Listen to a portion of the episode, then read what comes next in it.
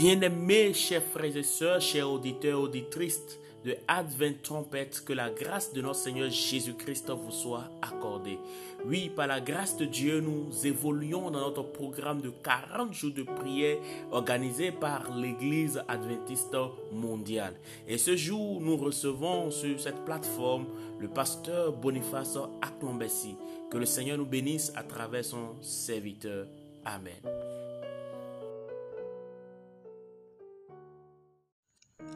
Chers amis, chers frères et sœurs dans le Seigneur, bienvenue à ce programme de prière de 40 jours organisé par l'Église adventiste du septième jour.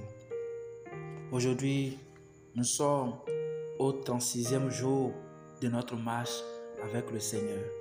Et le message que nous avons aujourd'hui est intitulé Le premier ange le premier ange.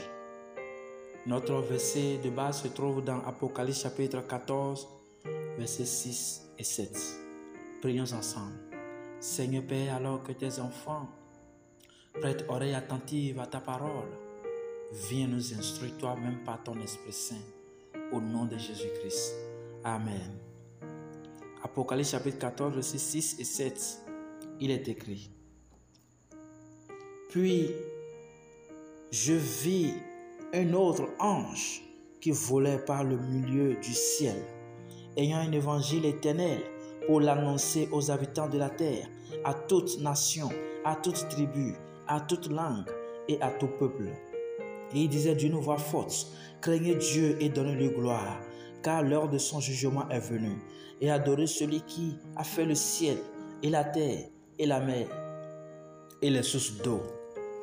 Bien-aimés dans le Seigneur, dans ce passage, le prophète Jean a vu qu'au dernier temps, avant que Jésus ne vienne pour nous chercher, il y aura des anges qui vont prêcher le message des derniers temps. Et le premier message que nous avons nous invite à recevoir l'évangile éternel. L'évangile éternel, c'est Jésus-Christ.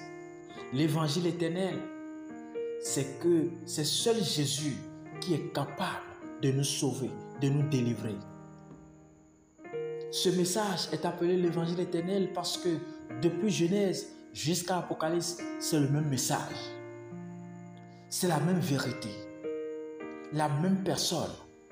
Jésus-Christ, c'est lui seul qui est capable de nous délivrer de nos péchés. Et le message nous invite également à adorer le Créateur. Aujourd'hui, nous avons des personnes, des gens qui ont délibérément choisi d'adorer un homme, une femme, un objet. Mais la Bible, le message du premier ange est venu pour que nous puissions nous détourner de ces choses que nous adorons et nous tourner maintenant vers le Créateur, celui qui mérite notre adoration. C'est notre Dieu, c'est notre Créateur. Le devoir d'adorer Dieu est basé sur le fait qu'il est notre Créateur et que c'est lui qui nous donne la vie. C'est à lui que tous les êtres doivent leur existence. Bien-aimés dans le Seigneur, tout ce qui est créé sur cette terre, c'est notre Dieu qui a tout créé. C'est pourquoi il mérite notre adoration. Les adventistes du septième jour ont la vocation unique et prophétique de proclamer en parole et en action les messages des trois anges au monde entier en préparation de la seconde venue de Jésus.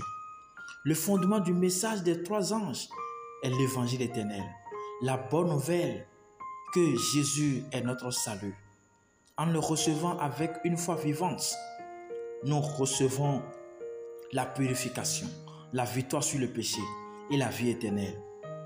Le message du premier ange peut se résumer ainsi. Dieu est votre créateur. C'est pourquoi vous êtes aimé et désiré par lui et n'avez pas besoin de vous adorer ou de toute forme d'idole. En tant que sa création et en réponse à son amour, vous êtes en mesure de refléter son caractère aimant, particulièrement maintenant que nous vivons les jours du jugement. Prendrez-vous votre identité de la fin des temps en Jésus et le laisserez-vous vivre? Sa vie en vous Croyez-vous que cette relation intime avec Jésus peut vous donner confiance dans le jugement? Bien-aimé dans le Seigneur, le Seigneur vous invite à l'adorer. Le Seigneur vous invite à l'accepter et vous aurez la vie éternelle. Nous allons ensemble prier. Bien-aimé dans le Seigneur, nous allons prier ensemble pour que Dieu soit glorifié dans notre vie en tant que notre Créateur et Rédempteur. Prions. Prions pour une compréhension plus claire de notre identité de la fin des temps en Jésus-Christ. Bien-aimés dans le Seigneur, prions que Dieu nous aide à savoir en qui nous pouvons placer notre confiance en toute sécurité en ce temps de jugement. Nous allons également prier, bien-aimés, pour nos frères et sœurs qui vivent dans des zones de conflit gouvernemental et de répression religieuse. Et enfin, prions pour savoir comment nous pouvons soutenir les croyants dans cette partie du monde. Bien-aimés dans le Seigneur, prions ensemble. Grand Dieu, grand roi Père, merci parce que tu as exaucé nos prières. Merci parce que tu nous as appelés à t'adorer oui, Seigneur Père, nous t'adorons, nous te louons, nous te magnifions, nous t'exaltons, car c'est toi qui nous as créés. Nous t'acceptons, Seigneur Père, dans notre cœur. Alors, Papa, qu'il te plaise de nous recevoir comme tes enfants, qu'il te plaise de nous recevoir, Seigneur Père, dans ta gloire et dans ta grâce. Au nom de Jésus-Christ, nous avons prié. Amen.